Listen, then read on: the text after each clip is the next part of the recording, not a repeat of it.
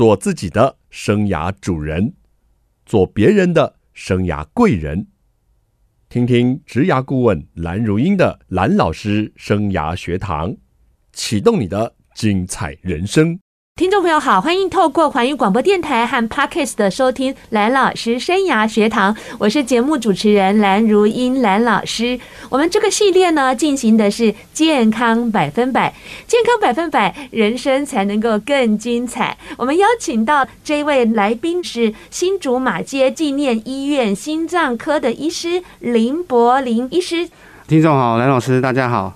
好，林医师，我们知道每年啊都会有一些公布哦十大死亡的原因，那心脏的疾病啊一直列在前几名，而且呢，根据研究哦，每年的十一月到隔年的三月啊是心脏疾病猝死的高峰期。那英国的医学也研究出来，冬天呢，只要那个温度每降一度哦，那个罹患心血管的疾病呢，可能就会增加个百分之二十哦。您是不是先告诉我们一下，在冬天呢，常见的心脏问题有哪些？好，各位听众，我想这个问题非常重要哈，因为在冬天的时候，其实我们知道冬天比较冷嘛，是，所以大家就就会直接想到说，我们在冬天的时候最常。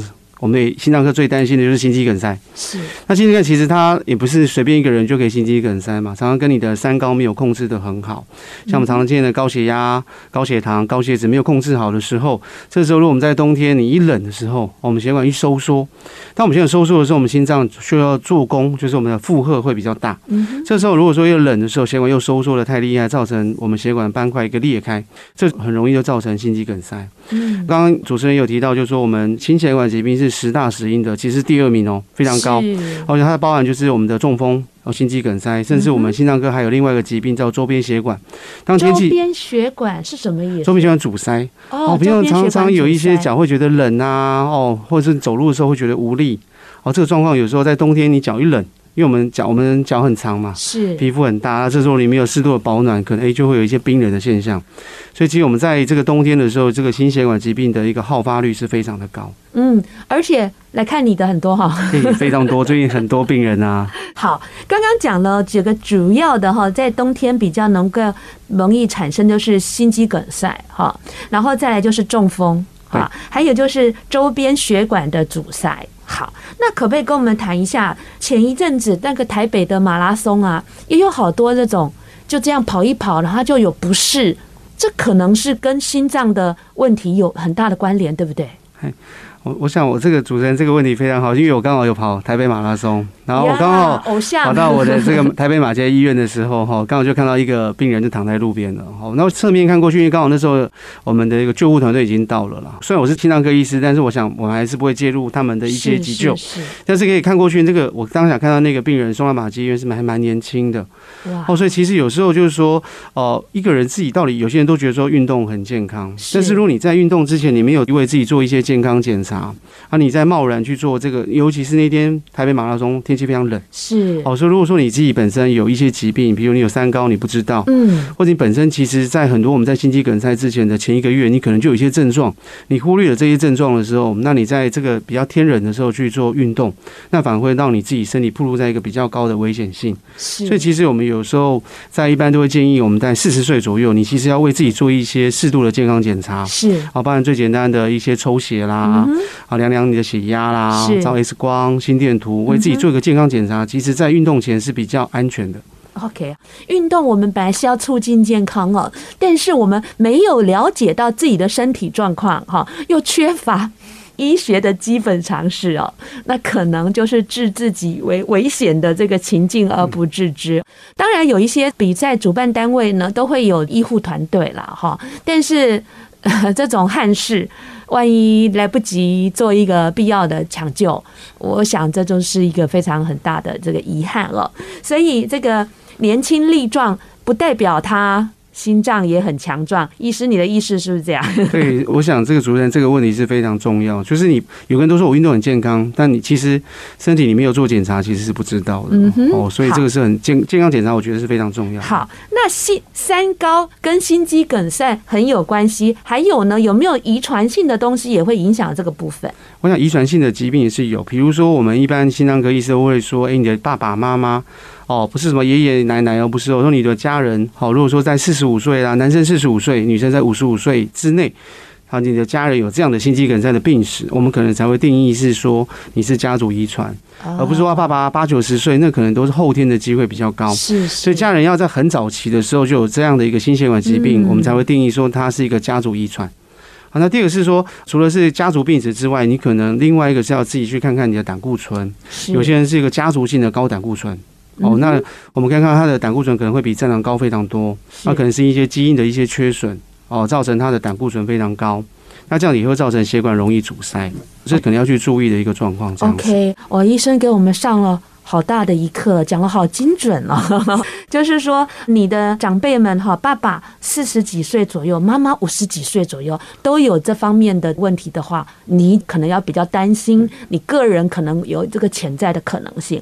但是我们还是都要透过这个健康检查哦，来做比较精准的预测或者是追踪，是吧？是的。嗯，那如果我们感觉上我们冬天好像心脏不舒服。我我我们就是先去心脏科看医生吗？我觉得胸口闷有很非常多的原因，然后那我想可以谈谈，就是说，如果说你是我们一般心脏科医师都说，哎，什么是典型的心绞痛？因为常常一个二十岁的男生进来说：“啊，林医师，我心绞痛。”那我们就会心里面是觉得：“哎，可能不是哦。”因为我们心绞痛大概有一些定义，比如说：“哎，你是典型的胸痛，合并左肩哦，或者左前臂或者下巴这个疼痛的机会。”那第二个是你跟活动是有关系的哦，比如说你稍微活动、爬楼梯、慢跑，你会觉得闷。那第二个是你的胸闷会休息就会好。哦，这就是我们典型的心绞痛的一个标准。啊，因为我们胸痛，我们知道我们胸腔还有其他像肺啦、骨骼肌肉啦，还有肠胃道，其实最常见的是一些骨骼神经痛。或者是我们肠胃道的一些胃食道逆流、胃痛，也会造成胸闷。所以其实我们常常看一个胸闷，是要看他的诶胸闷的是不是典型的心绞痛的定义。那第二是还要配合他的过去是不是有心血管的风险，像我们刚刚提到的三高，有没有高血压、糖尿病、胆固醇，还有家族病史。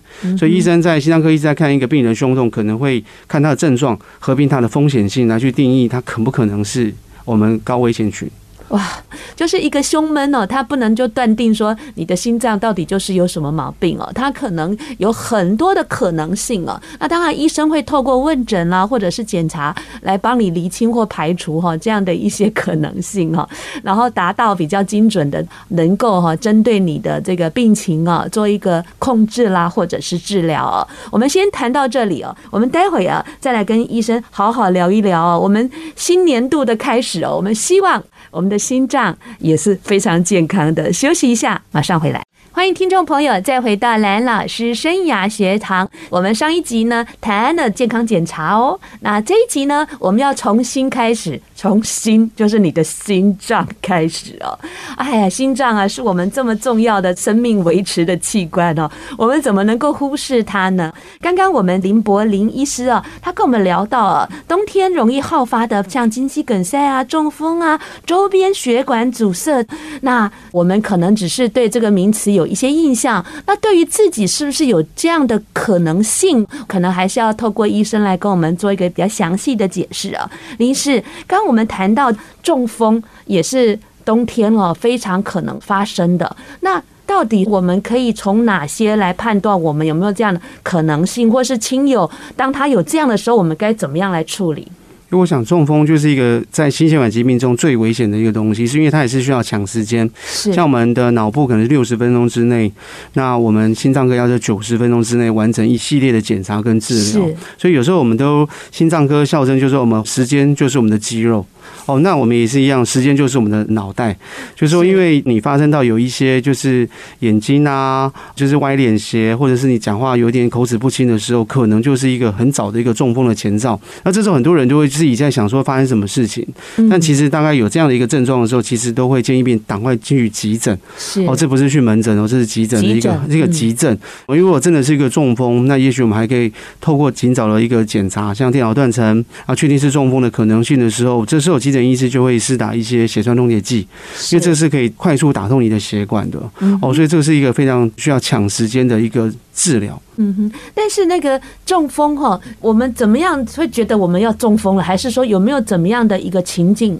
哦，这样子，因为就是说，大概会有刚刚我们讲到一些颜面神经或神经，哦，就是脸部的一些细微的动作，或者我们肢体的动作，肢体的动作。通常我们左手左脚或右手右脚，哦，那左手左脚配个右脸，然后那然后右手右脚配个左脸。如果类似有这样的一个对称的状况的时候，你可能要想看看，这有可能是个状况。那通常很多人就会发现，哎，怎么觉得，呃，症状有些人是有分暂时性的，或者是已经持续性的，哦，暂时性的可能一突然就回来，但是他可能在一个礼拜之内或一个月之内再发症比例非常的高哇！哦，所以你不能说哎，好像好了啊，你就忘记这个。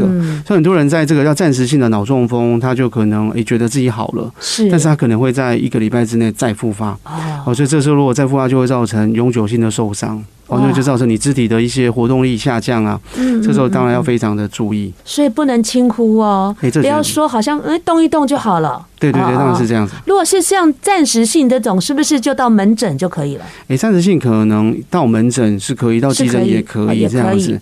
那只要你提到，就是说你突然有这种呃颜面神经的一些变化，嗯嗯，或者肢体的变化，其实我们只要是内科医师，甚至一全部的医生应该都非常敏感，因为毕竟脑这个一旦受伤是不可恢复的，所以大家都会非常紧张。那如果真的想要看门诊的话，哪一科是接手这个中风处理会比较妥切呢？我想就是在我们医院是神经内科，神经内科。如果在我们新竹马街医院的话，对，是神经内科。就我想全台湾应该都一样，都是神经内科会对这个是最敏感的一个科别，这样子。嗯嗯，好的。那您刚刚也跟我们提到哦，就是说呃，另外一个就是周边呢血管阻塞。你刚刚说啊，那个手那个脚比较冰冷的，比较容易啊。是的。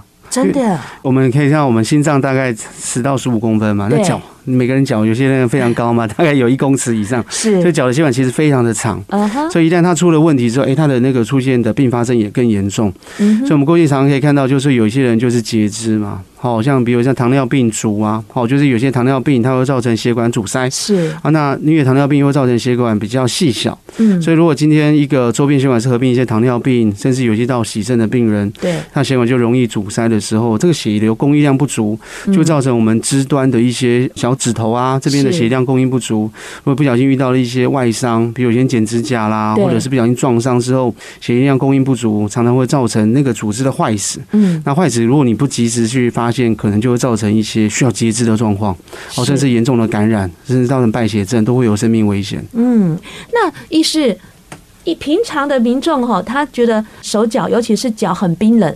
真的是血液循环比较不好吗？这应该有两个层面，哈。第一个就是说，如果真的是心脏的问题，心脏衰竭，当我们供应量、供血量不足，它也会呈现这个现象。嗯哼。好，那第二个是血管阻塞。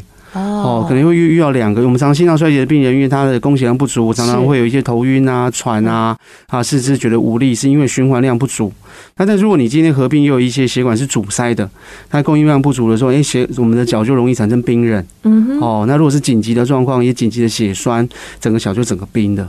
那如果脚冰冷去看医生，你？但医生会觉得说他小题大做呢？诶，但我们不会。其实我们有时候，呃，就像我们回到像主持人问我们一开始的问题，其实医生会看你有没有病史。哦哦，当然有些年轻人当然要担心一些免疫上的问题。但我们很在心脏科门诊通常都年纪在比较大的，我们这时候看到有没有抽烟，有没有心肌梗塞的病史啦，有没有高血压、糖尿病、胆固醇。是。我们看到病史之后，如果我们会做一些很简单的足底的脉搏的一个检测。如果发现他脉搏比较弱，那这时候我们就会安排一些一系列的检查。哦。包含周边循环的检查，甚至电脑断层去确定他脚的血管有没有阻塞，好，来帮助医生去做做最后的诊断。OK，那我要去找你了。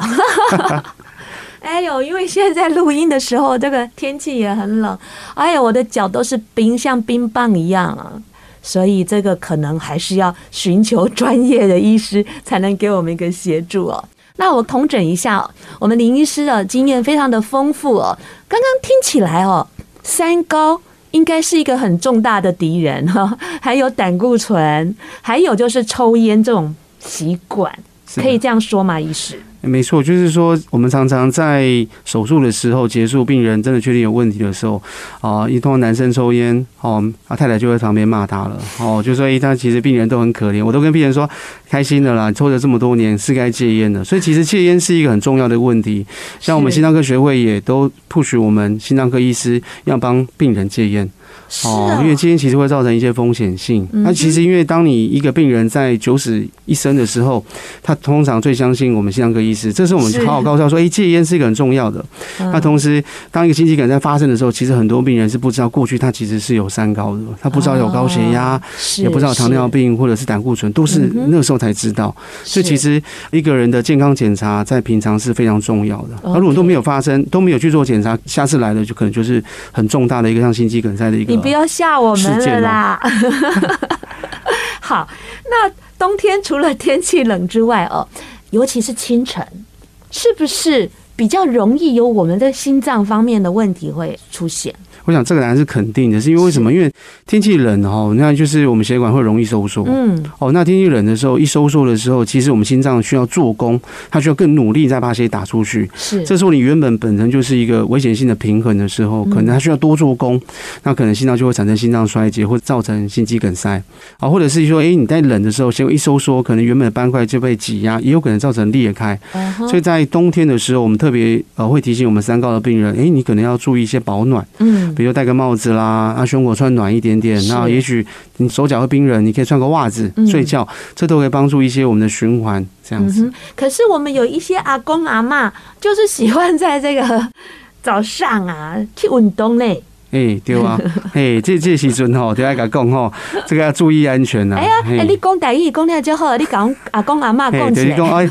天气伤寒的时阵吼，就是讲爱尽量是卖出去安尼啦，吼，因为就是讲爱其他时阵天气较烧热的时阵去去出去是较安全嘛。对对对。哦，一工三百六十五天吼，无一定要算这两天去出去行嘛。你讲我讲台语哦，无怪咱咱心脏科吼，阿公阿嬷要找你看这心脏啊，医生哦，我实在真艰苦。欢迎听众朋友再回到蓝老师生涯学堂。蓝老师生涯学堂呢，是每个礼拜二晚上七点。在环宇广播电台 FM 九六点七，跟听众朋友在空中相见。在各个礼拜二的早上，您上班的时候七点哦，我们会有精彩的重播。还有在各 Podcast 平台都有蓝老师生涯学堂节目的一个播出。如果想要知道节目的最新资讯呢，那可以上呃脸书的环宇广播电台的粉丝专页，或者是直接打蓝老师生涯学堂。我们在蓝老师生涯学堂的粉丝专页呢，也会有节目的。最新的预告跟精彩的讯息。那今天我们进行的是健康百分百哦，在新年的一月开始，蓝老师跟你一起来为健康加油。我们邀请到的这位来宾呢，是新竹马街医院心脏科的林柏林医师。蓝老师好，还有各位听众，大家好。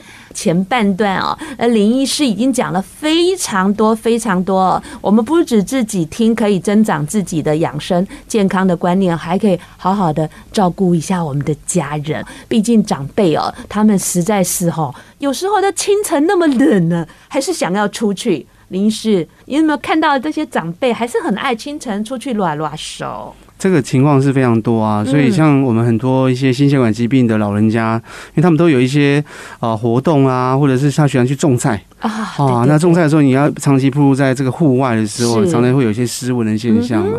那因为长期在这种，如果说是务农，他们要常常起立蹲下，好，你要弯腰，常常就会头晕嘛。所以在冬天的时候，我们其实要特别提醒我们家中的老人家，其实你在长期在户外的时候，你要去做一些保暖。嗯，所以我们常见就是，我们都会建议他戴个毛帽。哦哦，就是我们，如果你刚好没有头发就糟糕了，就会更容易失温。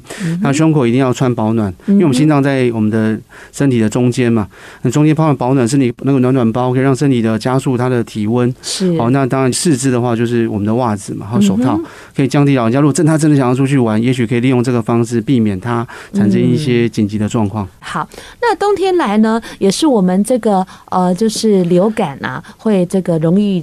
出现哈，哎，但这好像大家都戴口罩，这方面好像降低了。对，是主任，我们这个问题是。这个情况就是大家都有看到，比如说我们在疫疫情一开始初期的时候，小儿科几乎都没有感冒了，因为大家都没有出去了，大家都戴口罩，所以小儿科意思就哎很轻松。但是但是其实本来过去这个时间冬天是最容易有感冒、流行感冒的时候。那流行感冒跟我们心脏科有什么关系？是因为我们常常过去你忽略你的感冒的时候，哎，我们病毒如果不小心只是感冒，那没有关系。他很多人病毒不小心掉到你的心脏，感染到你心脏，那就有可能产生一个叫心肌炎的现象。哎，医生您提到心肌肌炎，这个我们在施打疫苗的一个副作用的项目也是这个耶。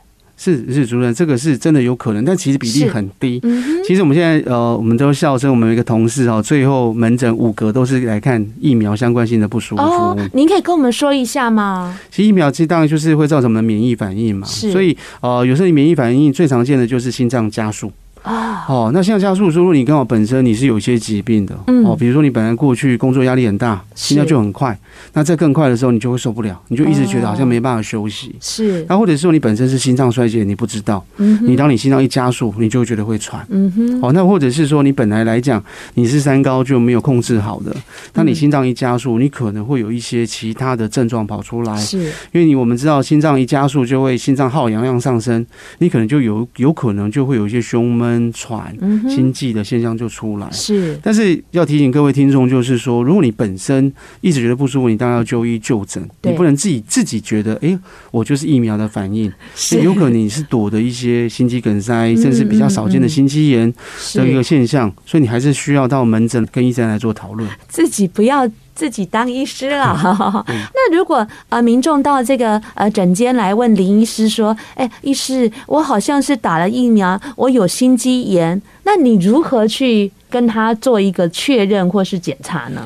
但心肌炎会有一些我们在心脏科的判读方式了。我们第一个当然我们可以先做个心电图，嗯，我们心电图有我们如果心肌炎的时候可能会出现一些典型的心肌炎的一些变化，好，心电图会有一些变化。第二个呢，我们可以利用抽血。我们看到有没有心肌酵素的一些变化，或者是我们有一些心脏衰竭的的一个指标，看到有没有这个类似这样的一个状况。那第三个就是我们可以验一些血栓指数。哦，如果说说病人的症状是比较符合这个，我们可能会做这样一系列的一个紧急的评估，去帮病人排除。因为如果我们没有排除，病人也会一直担心，他其实也会造成生活上的一些品质的下降。哦，他会一直担心，那不舒服，我们要医生就会试着去解决这些问题。哎，我觉得心脏科的医师很不错，哎，不只是治病，还要治心啊。对，我们是心脏科。因为我觉得林柏林医师刚刚一路这样谈下来，一直很照顾病人的心情，哎。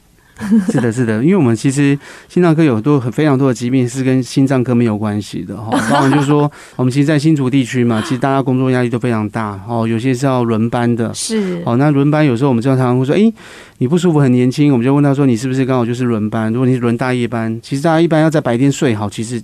机会很低，嗯，那长期的工作压力或失眠，其实会造成我们自律神经比较高。是，那自律神经比较高的时候，最常见的就是胸闷啊、心悸这个现象。嗯，那其实当当他放假，他就好了。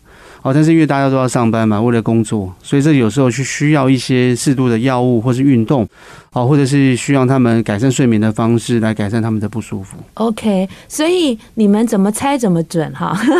对对，因为来新竹也十几年了，所以看到病人大概是有这样的一个趋势，是是，哦，跟其他城市不太一样。这一集真是太宝贵了哈，值得我们这个呃在科学园区工作的这个呃大家哦呃再多关照一下哈自己的这个健。康哦，就是年轻哦，真的不见得是健康的保证，尤其在高度的这个压力之下，真的。还有，我觉得好佩服一些足科的女性哈，哎，又工作还要照顾家庭，好，那真的，真的，真的太超强了哈，实在是好。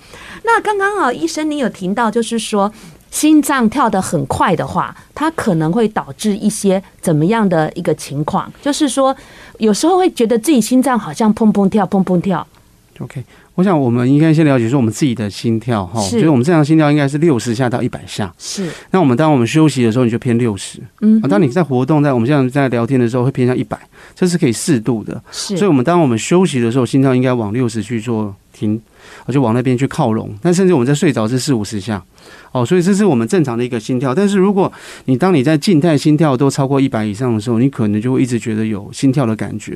所以，我们一般每个人都进来说啊，林医师，我心悸，我就说你是什么样的心悸？因为心悸有些人是觉得，诶，我心跳跳很快，是；有些我觉得我我一直感觉有到心跳就跳很大力的感觉，或者是真的时候可能里面有躲了一个叫心律不整。哦，可能心跳跳跳跳停一下，或者它的节奏不太一样，是。哦，所以这个时候可能就需要做一些心电图，或者有些我们现在有很多的 Apple Watch 嘛，哦，自己自我监测，或者很多人就是可以自己把脉，哦，可以摸我们自己的劳动脉，我们手臂劳动脉，或自己摸自己心脏，可以自己也是感受一下自己一分钟跳几下，还有感受一下你自己的心脏跳动的节奏有没有变化，这样子。嗯，OK，那如果一直是这样，还是要就医了。当然，如果说你心脏没有休息，嗯，假设你在晚上睡觉，心跳还是一百下，你其实是睡不着的。哇，为什么？因为我们正常睡着要，我们刚刚提到嘛，可能四五十下其实是不知道，要休息你才能心跳降速，你才睡得着。那么这时候你的心跳还是砰砰砰砰砰，这时候你可能就会因为这样的一个状况造成失眠。那你失眠之后，现在会更快，现在更快又再造成失眠，其实就会一个恶性循环。太可怕了哦！失眠呢，也是现代人哦蛮常见的一个议题了哈。那它连带着可能又影响到我们其他的这个呃部分哈。像刚刚医生也提到，就是说心脏这个部分。那我们休息一下，待会呢，我们真的要请林柏霖医师好好教我们啊，我们到底呢哈，平常有什么养护保护我们心脏的方式？待会马上回来。欢迎听众朋友再回到蓝老师生涯学堂。心脏的疾病有很多可能的因子哦，那它所呈现的状态也是非常多，但是攸关性命。是的，您在经验中有没有看到很危急的，或是说因为判断错误或者延误的一个方式发生比较不可收拾的一个情况？其实，在我们每个心脏科医师门诊上，都会遇到非常多的案例，然后常常有人就说：“哎，我牙痛半年呐，哈，牙痛。”对对，有时候因为我们心脏的一个心绞痛，它转移的地方有很多，当然最典型是在我们胸口嘛，是，那百分之四十可能在左肩，哦，那可能百分之十到二十可能还有会一些下巴这个地方，那，所以很多人说：“哎，我是不是牙痛？牙痛好多年没有好了。”然后或者一直有些人问，我觉得自己是不是一些胃食道逆流？他觉得一直是胃病，而忽略了一些黄金时间点这样子，所以有时候会有一些特殊的症状。但是我们医生如果一直觉得查不出来，那我们就可以利用一些像运动心电图，好，或者我们像核一扫描啊，甚至有些人不敢做这些事情，我们也可以做电脑断层，是，我看血管没有钙化，让我们医生去提早了解这个病人是不是有什么样的疾病这样子。那像一般哈，心脏超音波，它可以协助我们。判别怎么样的状况？江老师这个问题非常好，因为每个病人进来都我要做心脏超音波，对啊，很快要。我胸闷，我要做心脏做超音波。那心脏超音波能给我们的医生、病人可以得到什么东西？就是说，他可以看一个病人的心脏收缩力状况如何。是。那第二就是看我们心脏的门，我们叫瓣膜哦，好 valve。那看瓣膜上有没有一些狭窄或者逆流，或者有常常一些二尖瓣膜脱垂的现象。然后或者是说，再看我们心室或心房里面有没有一些血栓的可能性。OK。哦，那再来就是。看心脏外面有没有一些心包膜积水，比如像最近疫情期间，很常有一些心肌炎、心肌合并会一些心包膜积水。嗯哦，所以心脏上部能给我们看到的是这样。那但最后，如果你真的心脏已经到比较晚期，有些人可能是心肌梗塞，它可能会造成某一个区块的肌肉动得比较差，然后这时候才会显现出来。好的，那最近啊，台湾有好几次那个很大的地震啊，就是。震动的蛮频繁的，好，或是比较强烈。那有些人会觉得吓到了，心脏会不舒服。那这样的情况只是偶发的，还是他可能真的有不舒服好几天，他有需要就医的呢？我想这个有时候会跟精神科比较常提到叫创伤症候群也有可能。当我们在一些外界的刺激比较强烈的时候，可能会造成我们一些自律神经比较强。嗯哼。那自律神经比较强的时候，哎，可能就会造成你心跳加速啦，或者诱发你原本的疾病跑出来。所以它其实应该有非常多的原因。啊，当然有些人还合并一些失眠的状况。是。哦，所以当如果说我们蓝老师提到这个地震，其实我想当年就有九二一地震，但是我还是睡得很好。哦，可能就是每一个人对这个外界刺激的反应是不一样。所以有时候我们在心脏科医师，我们在遇到这个时候，我们会去评估他自律神经的状况。是。那我们可以利用这样二十四小时的心电图，看你一整天的心跳。然后第二是看你的自律神经、交感或副交感神经的一些比例。是。哦，那再看看有没有合并一些心律不整。也许你自己觉得是地震吓到你，搞不好其实是真的有一些疾病哦跑出来的一个状况。好，那我们谈了这么多啊，我们还是要请医生给我们喂教一下。是 就是说呢，心脏啊，我们平日啊、平常啊，到底要怎么样来关心它呢？我想第一个就是说，我们其实心脏就在我们的胸腔里面嘛，其实你要关心它很难，但是其实我们也可以从一些日常的保健哈，最简单的就是 S A B C D E，这是我们心脏科学会的一个口号，那 S 是什么？就 salt。就盐巴，我们当然不能吃太咸。那特别是我们现在在冬天的时候，我们一定要来吃个麻辣火锅 哦，就非常咸。我们常常心脏科医师会担心病人，你吃了牛肉面、麻辣火锅，你把汤也喝了，哦，盐巴量上升，这可能对心血管不是很好。是。那第二个是 A，叫 alcohol，就酒精。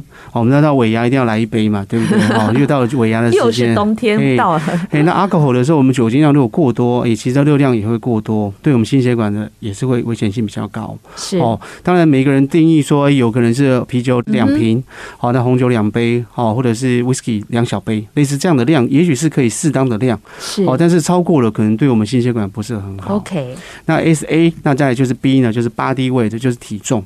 哦，oh, 那我们当然过胖过瘦都不好哦。过胖当然心血管风险性、心肌梗塞风险会比较高。是过瘦呢，也容易会有一些就是感染性的风险。嗯哼。哦，所以我们 BMI 现在比较设定在二十二到二十五左右。是。我们当然不能变纸片人哦，当然我们也不能变成米其林嘛。所以 BMI 在一个中间点是比较好的。然后再者是 C，就是 cigarette，就是我们的烟。好，当烟对我们心血管是不是很好啦？包含现在的电子烟，对，哦，所以其实我们美国心脏科学会的概念也刚出来，不论你是抽烟或者电子烟，一样都是不建议的。是，然后再来就是 diet，哦，第一就是 diet，哦，就是我们的饮食。那饮食其实就很难嘛，像我们新竹最有名的就是卤肉饭，对，哦，还有我们的卤蛋。哦，那高油高盐的食物当然就会容易会有心血管风险。是，但其实一般我们的胆固醇百分之二十到三十的原因是从食物来的。嗯，其实不要忘了，胆固醇七成到八成原因是你自己长出来的。哦，所以如果说你的肝脏功能产的比较多胆固醇，当然你到配合四十岁的以上，可能风险性就比较高。是是。哦，所以我们一般都会推叫地中海型饮食。对。哦，就是我们坚果类啦，或者意大利面啊这种蔬菜类比较多。那我们的蛋白质摄取是以鱼肉为主。是。哦，那当然。我们的一些什么炸类啦、肉类较少一点点，哦，这叫地中海型饮食。是，但是因为饮食很多的层面跟我们台湾饮食有点不太一样。那最后就是一就是 exercise 运动，哦，那一个运动每一个礼拜叫三到五天，啊，一次三十分钟左右，那、嗯、一个礼拜可以 keep 大概一百五十到一百八十分钟左右的中度运动，啊，这样子可以让我们的心脏也可以做一些保健的动作。哇，太完整了！我刚刚非常快速的笔记一下啊，S A B C D E，哇，这个我要把它印成一张纸，然后贴在我的电脑桌前。那听众朋友，平常哈这一些不只是能够保健我们的心脏，对我们的健康都是有促进的，对不对啊？的那饮食占了我们非常大宗的部分，尤其是大家三餐老是在外，对饮食的控管好像做的都不是挺好的哈。的呃，上次呢，我也记得有一位这个呃饮食专家跟我们说哈，呃烫青菜好像很好，其实烫青菜又加了好多多油脂，什么酱料进去哦，那不见得。达到所谓健康。那再来，刚刚我们在录音的中间，医生也告诉我，就是要我多运动。你好像非常喜欢运动，跟我们就是在运动上，你自己本身像会做哪些运动呢？好像我觉得，其实因为医生工作比较忙碌嘛，所以我都选择最有效率的运动，就是慢跑。哦，比如说你，我我以前也喜欢打高尔夫球啦，但是我现在可能没有四个小时在球场。哦，那但是因为就是如果说你想要让自己健康，那可以利用一个就是三十到四十分钟的一个慢跑。那我们通常都会建议说，以用你的两百二十斤的年纪，哦，乘以零点六到零点八是属于中度运动。那以前建议是一次三十分钟，现在建议要一次要四十分钟，是在跑步机上。啊，为什么？因为前十分钟你可能在调电视啦，调你的耳机啦，调你的音乐。你算的好精啊！对对对，所以后来他会延长到四十分钟，是说，哎，你要一个足量的三十分钟的一个运动，才是一次有效率的运动。好的，谢谢医师哦。我们要找到一个有效率的运动，而且要记得是要中强度的，对不对哦？好，也希望大家在新的一年多关心自己的心情，多关心自己的心脏和健康。我们谢谢林柏林医听众朋友，下个礼拜同一时间，蓝老师生涯学堂，我们空中再见喽，拜拜，拜拜。